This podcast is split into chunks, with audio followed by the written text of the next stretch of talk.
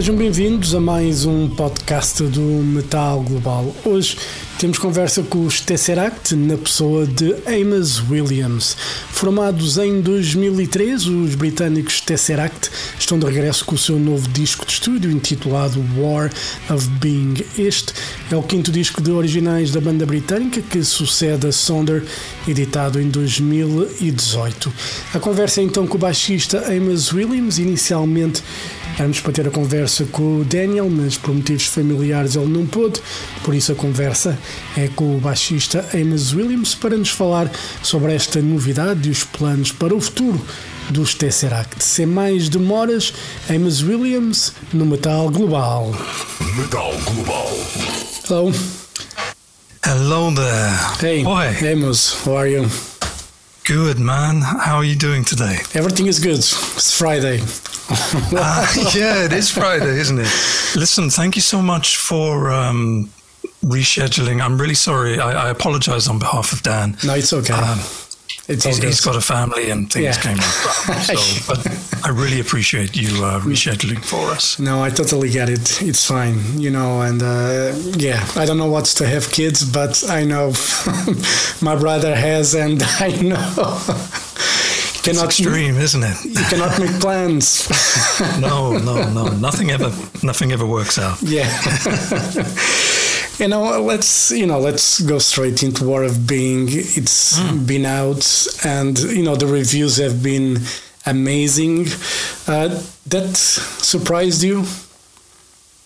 Yeah, to be honest, um, we've always had our, our, our core fan base has always really been um, supportive and really into what we do, but we've never had an album land so strongly with them and also uh, break out to a wider audience, and in particular, um, you know, the like press in general. They they've been really, I don't know, really just over no, across the board, really positive, and the I feel like the work that we put into it, not just you know physically the amount of work we put into it, but the ideas that we put into it and the way that we worked to convey those ideas uh, seem to have paid off, and people seem to see it as an interesting piece of art Yeah. rather than just oh. Some djent band has Yeah. another album out. Great, you know. you know it's uh, I'm, I'm always curious when uh, you know a musician when he makes an album he always feels strong about it i mean if you don't there's something wrong with you but. Yeah, yeah. w- when you finished you know w- when you were writing the album when you finished did you felt that this could be your best work yet You know, it's really interesting. Um, I'm going to say that there is an initial spark of like, oh, that's cool. That because you are writing and going over these things again and again, it's really hard to keep that sort of optimism, optimism, um, positivity, Yeah. and excitement about a track uh, because your perspective on it changes. Um, so we were lucky enough that we sat down with our producers and we and gave them a simple goal, which was uh, bring m- make sure that we include at least one moment of frisson or you know like goosebumps Yeah. where you you feel that that has to be present in every song and I think all the way up, all the way through mastering, right until final delivery, we were still kind of feeling that. There was always a moment of where the music jumped out and grabbed us, and we felt it really strongly. And so I, I guess from that perspective, yes, we we had a we, we had not the belief because we're not quite self-conceited like that, but we were happy with what we've done. Whereas sometimes we have released an album where we weren't certain of that. We were like, okay, we had this moment, but we weren't feeling it all the way through to release, or as it is now uh, for us, um, you know, like 16, 17 months after finishing Yeah. the recording process. So we, uh, I, I think, yes, I, I'm not to say that it was going to be our best work yet. Who knows what people will feel in six weeks' time Yeah. or six years' time? Maybe they'll get sick of it and they'll be like, this thing doesn't actually have legs. But I, I can only hope that uh, that it does. Yeah. in maybe in 20 years time they'll look at the, probably the first record and say that was a true masterpiece and Maybe they will. Yeah. it's always hard. And you know how, how long did it take? I mean did the pandemic obviously we'll talk about portals in a bit but the show that you guys did during the pandemic but this album was written during that period. Did you guys at the time i was you know the writing process for all of it? Uh, this one, regardless of the pandemic, we had decided that we were going to take as long as we would take to do this, much to the people around us, their dismay, because they're like, okay, we're going to let you do that because, you know, that's you and uh, we can only. We can only wish to work with the best of you, um, but it is going to be harder for you when you come back because it will be a comeback. You know, it won't be that people will be you, you won't you won't be fresh in people's minds because it you know as it turned out five years down the line since a, a new album um with this one obviously the pandemic afforded us and afforded many musicians time to stop you know get out of that cycle of record release tour that is for some bands is 18 months for others 2 years and I'm really hoping that for bands like us, we can make it as long as it takes. Um, so that obviously allowed us to go to sit with things and let it kind of brew a little more and let our feelings about something really come through. And also for us to, because we, we don't work quickly. You know, some tracks fell together incredibly quickly, but we still took time whilst recording those and whilst finishing those off to make them what they are. Um, so, interestingly, some of these songs are actually way older than the pandemic. Um, there's elements of these songs, like the first track, there's an element that came from roughly 2012, 2013, but it was just a small part of it, whereas the rest of the track was very recent. And then all the way between that and right the way up in, at, at, up to when we were actually in the studio, that's, um, you know, you've got a good nine years maybe worth of ideas coming in and out. So it's quite strange because from some perspective, it's almost like it's a debut album because bands get that opportunity before they release their first album to put their whole life into that. Whereas after the first album, you very often only have those two years, Yeah. which you could have spent time on the road constantly. You know, this is why bands like Linkin Park, when they were touring, they'd be writing constantly on the road because they knew they had to have a new album out Yeah. in a couple of years and it would be impossible to do otherwise. So it's really interesting from that respect to feel what it's almost like I say, a debut album and a retrospective at the same time yeah um, which I'm really, really happy about because I don't think we actually have the opportunity to do that again with the like the demos that we have now still sitting around waiting. Yeah, and uh, you know, to this album, you know, there's more than just the album. There's a VR game. there's, you know, I think there's a novel or something that's uh, that's attached to it that's coming. Uh, was when you guys start writing, did you have this concept in mind already, and did you work towards that concept, or it was just something that developed, you know, through the end, and you guys realized, okay, maybe we can do some more with this. Uh, they kind of ran in parallel because, like I say, we did have ideas that were quite old, and Acle and Dan, when they started developing some ideas that involved lyrics, um, there were proto lyrics already. So, whilst um, Dan had started writing what he wanted to say, I had also started writing this concept.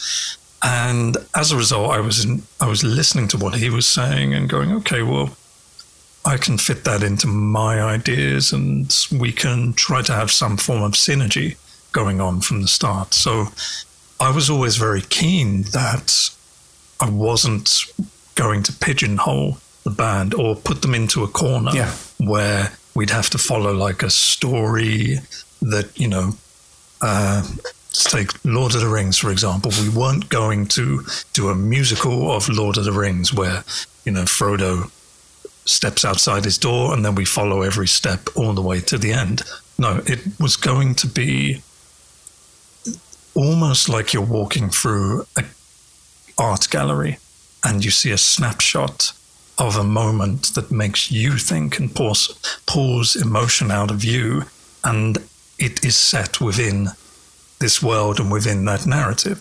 So we were quite lucky because that meant there was an element of freedom there and there was an element of temporal freedom, like we could move things around in terms of time because we were going for this aspect rather than making it a, you know, the first note is a linear experience all the way until the last note.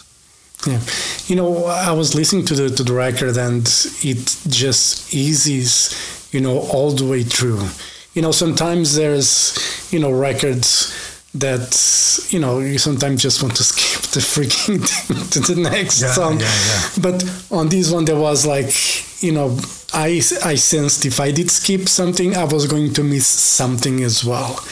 Um, Nice. how did you guys like have that in mind making like like a continuous work an album like over an hour and Yeah. make it interesting and for it's, it's an intentional thing for people not to lose their attention because these days it's very easy to just oops my attention is gone what happens now Yeah, yeah. Well, it's intriguing, isn't it? Um, you you kind of have to do both at the same time, don't you? You have to think of the track in isolation, and at the same time, think of it in terms of what you're doing with the whole album. Um, and that isn't that straightforward, but again, it's about feeling and it's almost about not intellectualizing something or making assumptions of what um, a listener might experience. So it is honoring each moment, I think. And if we manage to put those, again, the going back to the idea of um, charging the producers with the idea of making sure that there was moments of um, excitement and frisson in each track, it meant that it's almost like a little dopamine hit, and it makes the listener. Um, it's, you're almost rewarding them for uh, maintaining or Yeah. continuing along the whole journey, and maybe they're because you're enjoying that moment. Uh, you trust that there'll be more of those moments. Yeah. So hopefully that's the case. and you know I, I talk with you know musicians you know a lot of the time. And you know i always like to ask if a song is truly finished. And um, the, the normal response is they are as finished as they could be at that time. Yeah, I, I, I totally agree, man. There's this is it. You, it's good to have a time limit because it means that you put stuff out, but you always wanted to do more. Always, there was always a case of, mm, I wish we'd had more time to refine this or refine that. But ah, if you take a step back, it is what it is, and it was of that moment and that is great. And you know, you can always continue and develop these things if you take them on tour. And that also makes it interesting for us because after playing the bloody thing for three or four hundred times, you maybe find yourself getting a little bored with some of it. Yeah. Um, doesn't matter how good the song is. I'm sure every artist wants to tweak things and do little things here or there. Yeah, but you cannot let yourself get into the, you know, the vicious circle of, you know, I want to refine this, I need to refine that. Otherwise, nothing will ever get. And in the end, then probably after refining so much, the original idea that spark that made you like excited is gone, Yeah. and you don't want gone, that to yeah. happen. So, um, uh, is it Rick Rubin? He was saying um, that exact thing that uh, you, you, you, you cannot over conceptualize things. You cannot over intellectualize things. You've got to feel art or feel creativity and allow it to be, even if it's messy. And our producers, Peter Miles and Catherine Marsh, there were times when they told us to stop. And, you know, it would make us angry because we're like, no, I've got a better take in me. And they'd be like, yeah, technically it might be better, but from a creative point of view, you've hit the nail on the head and you're here because you trust us. So trust us. This is perfect. You do not need to keep going over this and almost squeezing the excitement out of it just because you want it to be played in a, you know, conceptual manner. Yeah. Um, that, that was really cool, and that's that has been one of the greatest gifts I think for us to to have that creative team to work with. And it's funny to talk about Rick Rubin because I was just watching a video of him, and some people were. It was an interview for CNN, I think, um, and um, people were shocked that the guy was asking like if he knew anything about music, if if he mm, if he touched any of the knobs in the studio, whatever, and he said no, and and the guy was asking, so what do you bring as a producer? He said like the feeling, you know, Yeah. I just tell them if I'm feeling the song, if I'm feeling what they're doing, and Yeah. if I'm not feeling it, I'll tell them what I think, and it's up to them to then work on it. And people were, like- and I was just seeing some some reactions to people, and saying like, why would you pay someone just to say if he likes or not? But like you work with like Johnny Cash, you work with uh, Slayer, you work with like hip hop artists, and the records always, you know, stand out for a reason. Exactly. Maybe you know something that we don't know. and that's, It is. It is really interesting. I think I remember Red Hot Chili Peppers. They worked with him on Californication, maybe, um, and I remember hearing them saying they were really excited to work with him, but they kind of walked out after the first week of rehearsing, um, recording, and writing. Was thinking, "The hell is he doing? He's just at the back of the room, lying on the sofa, going, yeah." I feel that, or no, that's not good, you know. And they, they were just crazed over it because they're thinking, we've never done anything like this before. And yet, I mean, it's a turns out it's a great album for many people. So, guess he's justified in his approach. Yeah, you know, and if it works, you know, some people might want might prefer, you know, someone that can play every instrument and, you know, but you know, it is what it is, and it has success. It works, has been working. So you know, just let Rick Rubin do his Rick Rubin Yeah, thing. exactly. Yeah, yeah. And I think people know by now what they're going to get when they work with him. It's not like totally. it's not totally. like, oh no, he's not here anymore.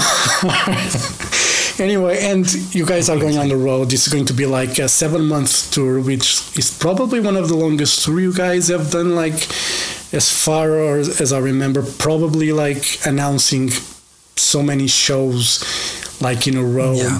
I think it's. I don't even remember like most bands doing it. They normally just announce Europe, and then after that they just announce Asia, whatever. And but you guys decided like, here it is. Yeah, it's it's interesting because I think it promotes itself. The very fact that you have done that, have shown that, um, it kind of it it is it already has its own momentum, and as you go throughout the tour, it builds and it builds. So it was kind of we we just for us personally, we needed to see that everyone around us was working as hard as we were and had a, had faith in what we were doing as well. So yes, we'd been away for a long time, but to some degree, everybody's been away for a, a while, and we're only really after like uh, let's say 18 months of being fully back up to speed, really getting into the swing of things again, and the whole world has changed for performers. So this was as much of a statement as our first single from this album. It was a case of, all right, yes, we've had some time down, but boom, there you go. Yeah. Um, don't mess around, you know. and to be honest, the, we haven't announced all of the tour dates, but it, it felt that let's do this first, and then we'll start to announce the secondary tour um, once we're kind of walking through this bit, you know, yeah. we'll, we'll, go back to Latin America and we'll go to the rest of Europe. Um, and I think there's somewhere else I've forgotten, but uh, yeah, we'll, it's, it, it's going to be a lot of fun. It's, going, to, go. It's going to be busy. Longer. And, you know, with, with you guys, uh, besides the music, you know, it's, it's, you guys are very visual as well with the mm. with stuff you do videos like with the portals show was pretty much that as well uh, you going to guys update you know the live show now for this tour because not the, you guys raised the bar with the album with the videos you know for yeah. legion world being um, people are expecting a lot. I am, you know, I have no idea yeah. what you guys are going to, to do when you play live, but I have high expectations now. So, what can you say for the live show? What's yeah. what might happen with the with live concept as well? We have always been conscious of like, okay, we've done this now. This is going to be what people expect. Um, we so the initial plans for our first run uh, we basically just have to scale them back massively because uh, costs have just become astronomical. And we have to be fairly sensible in that manner. You know, we were going to bring everything to the table. And I've basically gone through the budget and gone, I cannot justify leaving the house and walking away being 80, 90,000 in debt for no you know, yeah. it, it makes no sense for the longevity of the band. We're just going to have to kind of take two steps back and work our way towards where we know everybody expects again. That being said, we're still not messing around. You know, we're going to bring um, an um, an amazing show because of the people that are involved. You know, for our sound guy and our lighting guy and our uh, team behind the scenes, they're going to do I mean, these people are world class. So hopefully they will bring a show to you and make it technically the one of the best play, best sounding and best looking shows that you've seen in these venues. And we will always try to make each venue not look the way that you've seen it before, if that makes sense. So, you know, there's, we'll never just turn up with, just use the house rig yeah. will always bring extra elements. It's just it, it's going to depend on the uh, level of fee that we're getting for that show, yeah. um, whether or not we can invest in things like lasers and video yeah. and you know a, a, lot of the stuff we do as well isn't necessarily possible in real life. Yeah. It's only things like what you see in camera because of the camera artifacts. Yeah or um, you know stuff like CG, which obviously we can't do on stage um, yet. We'll see though. Who knows? Who knows what's coming? And you know, I always admire what you guys did when it comes to sound because you you mix the album like a 5.1. There's Dolby Atmos uh, available as well, yeah. um, which for me, as someone that likes sound, it's a great experience. You know, it's something that you probably only experience in cinemas when you go to like to an IMAX or something like that to get the full Yeah. experience of a movie. Um, on the live shows, it's kind of difficult to replicate something like that.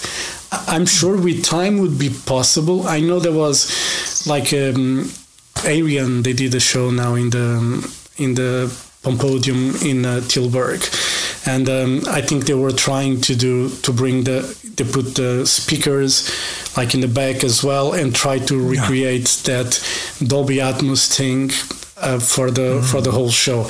I have no idea how the experience went. I know some people that gone, but I haven't talked to them. Do you think it's something that could be possible to do in the future? Because you know you guys Yeah. do that, and it's probably quite a unique experience if a live show instead of just you know from the front getting all that having Yeah, yeah. probably more in like a 3D kind of a sound.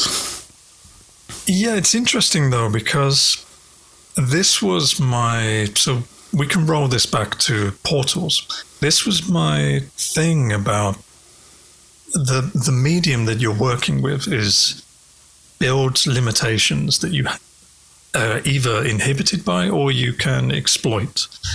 Um, so, for example, with portals, well, I, I noticed that a lot of the streaming events they were trying to stream a live concert.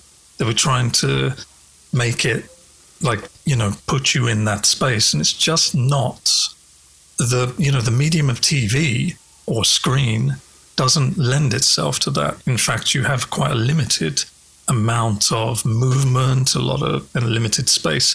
So you had to try and, from my perspective, treat it like cinema and treat it like a movie instead, and use those limitations to your advantage. So applying that to a live show, again, you're you're in a strange, noisy, chaotic space. So I wonder how well surround with rock or with metal, with something that's big and energetic. I wonder how well that would actually translate. Um, you know, having the noise above you coming out of speakers that's then competing with whatever noise is on stage or i mean i think it works incredibly well when there's no acoustic sound elements like so many people have amps on stage or uh, even the singer or the drummer for example um, other people you know it's uh, it's it's a really interesting thing i wonder how that would work in a scenario that's not just an audience member sat down watching something you know, because people move, Yeah. people, uh, that's part of the show. Would I want to take the euphoric element out of it, which is part of, comes from partly from the chaos, from the uh, energy, from the interaction between the band and the crowd? I, I like the idea, but I do wonder if it would kind of pull the fun out Yeah. of it. Maybe if um, you know, if you guys do a special show with video visuals, Yeah. maybe that's something like that would probably make more sense than just Yeah. like a live touring thing, like a special show. You know, maybe it's something that would work and again would be probably one off experience for everyone. Yeah, and, yeah. and maybe it could it could work. You know, I, would think love those things. I- I- they're important though to Yeah. do like special events. I think they're really important, and we'll definitely try to take portals, for example, to the stage at some point, and figure out a way to make that incredibly immersive. So it's you know as if you're sat at home with a massive TV in the dark, and somehow think about the best way to translate that to a stage show Yeah. and that that would be really exciting for me. Um, and in fact, it is stuff that we're talking about, if not actively working.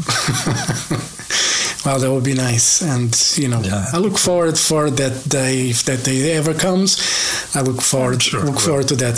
And you know, talking about portals, I was that you know, those two years were freaking crazy for everyone. You know, it's just yeah. how, how was for, for you guys. You already said like you want to do something unique, took advantage of. Doesn't have to be live, could be recorded and then bring the experience, all yeah. the visual experience to the fans. How was all that process? How long did it take for you guys to prepare the Portals show?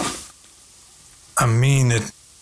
You know, we started to see bands do it very early on in the pandemic, and we were thinking, oh, this is a cool idea, and we we kind of did a small version of it where we were all in different countries, and uh, we um, just because we were living in different places at the time, and that was almost like a test run, and it then gave us the confidence to go, okay, we could do something more here, and having the management that we have, who are very encouraging of, um, certainly very encouraging of my ideas, and uh, the band were very trusting that the uh, creativity and the push wouldn't like put us in massive amounts of debt. They were very trusting that it was going to work, and it did. It worked incredibly well for that time period. Uh, it was as if we went out on tour. It was that good a um, creative, uh, professional, and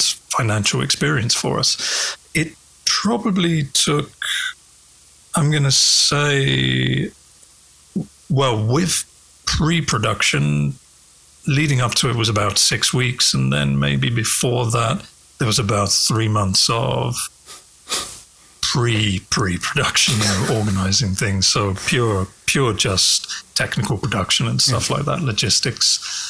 Uh, so it was it was quite something. Yeah, it was really it was super intense. But then, you know, everybody had more time to focus on these things yeah. at that point, and it, it really it was such a rewarding experience. Yeah and now with all that experience you know under your belt it's probably if we were talking about the special show it probably wouldn't take as long to, to do so. no it, uh, yeah that's it i don't think so because you know what works you know what you need as well to make that work you know that you need x amount of people all with specialist jobs just to make the thing happen um, so it, it'd be really exciting to see how well that goes. I'm really surprised that streaming like a concert hasn't really taken off and yeah. that people haven't continued that idea because I totally love the idea of having the show that you're doing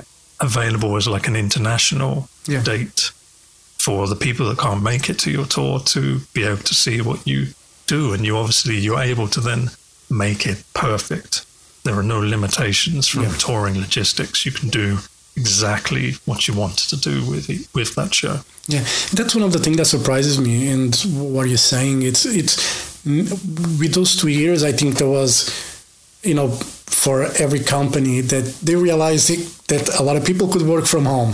you know, mm. where yeah, they yeah. thought it was impossible. Now they say like, no, no, no, that works. Let's keep it like that.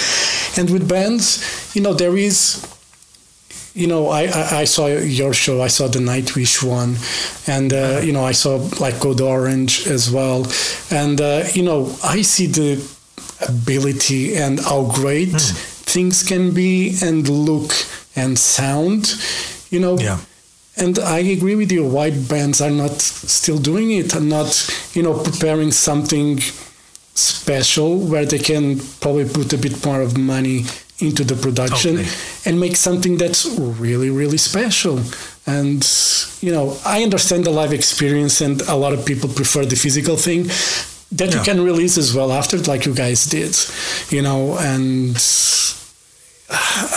you know it's it's there it's just yeah yeah it, it's it's i mean it takes a lot of especially if you're going to release it it takes a lot of investment from like the uh, the machine that is doing that, you know, be it a record label or if you're self-released, it takes a lot of uh, resources to figure that out. But I mean, it, it, it's almost like a, a, way to perhaps pay for production. And I think if we had more time between, because uh, it there's been a lot of stuff happening in the lead up to our, our release last week of the album. You know, we've had like six months of production when it comes to videos, um, video games, Yeah. and um, now touring.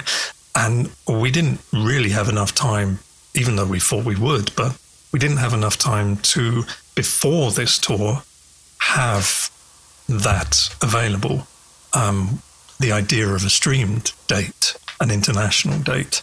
Um, so, um, I mean, that, that has bummed me out a little. I'm like, damn, that would have been so cool to do that, especially with the cinematographers that we know. We're like, damn, we could make this thing look incredible. Because these guys, we trust them fully and they, they will bring their art to the table to join us and we can create something magic. But it's a shame that it hasn't happened yet. Yeah. Maybe it will happen later next year. Maybe.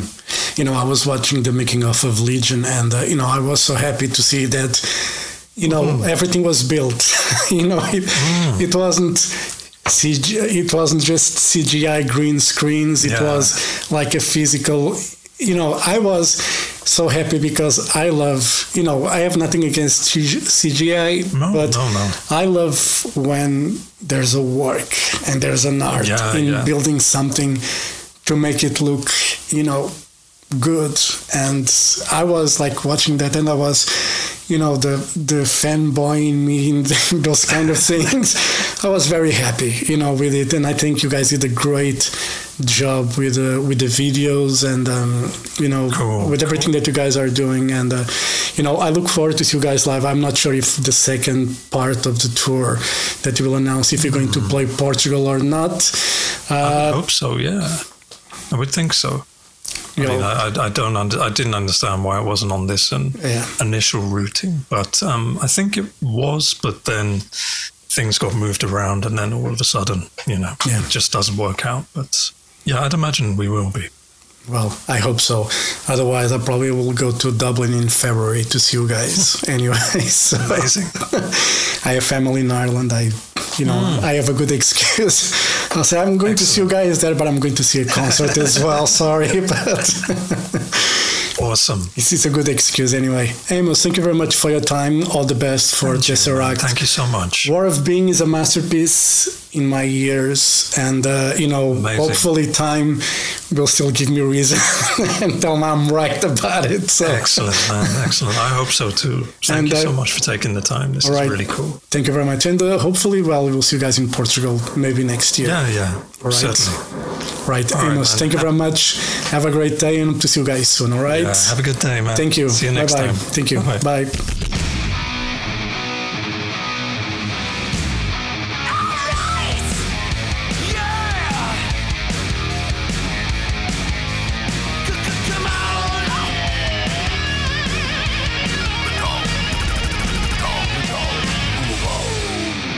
Metal Global foi a conversa com Amos Williams, baixista dos Tesseract, para falar da novidade War of Being. E assim chegamos ao final deste podcast. Dúvidas ou sugestões? Podem enviar e-mail para jorge.botas.rtp.pt. Podem passar pelo blog metalglobal.blogs.sapo.pt. Podem me seguir no Twitter e Instagram em arroba Mountain King. Podem fazer like na página do Facebook do Metal Global e ouvir a versão completa, a versão com música, a versão rádio, em exclusivo na RTP Play. E pronto, se preferirem, podem fazer então um like, follow em Apple Podcasts, Spotify e Google Podcasts do Metal Global. Eu volto no próximo programa. Um forte abraço. Children of the night, you will live through the centuries to come, as I have lived. Good night.